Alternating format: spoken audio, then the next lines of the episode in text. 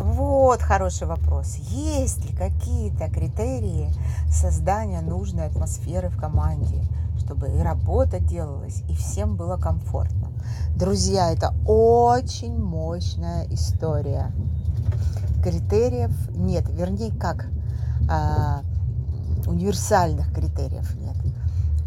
И здесь ключевым словом в этом вопросе и в ответе на него является слово комфорт. Вот чтобы всем было комфортно, нужно понимать, что это а, а, территория, которая называется культура. В этом плане книга Хавстёде а, «Давление культуры» является ключевым фактором, который в мире на сегодняшний день накопали. Дело в том, что комфортно – это когда люди работают в среде, а, которая является такой, таким ощущением, как будто вы у мамы в животе. Вот это комфортно. И э, это очень важно, это межкультурные различия. А, нам нужно понимать, что мы живем в многокультурном пространстве, в мультикультурном пространстве. Нас очень много сейчас на планете, и мы все перемешаны. Очень важно понимать, с человеком какой культуры вы сейчас находитесь. Да? Культура – это пять различий. Первое – это насколько человек дистанцирован от власти.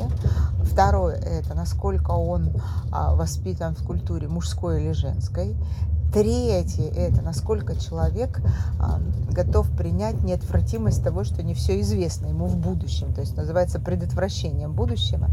Третье – насколько а, у него а, отношение ко времени, горизонт планирования. И четвертое – это насколько он готов принимать э, все как есть. И это по-разному бывает.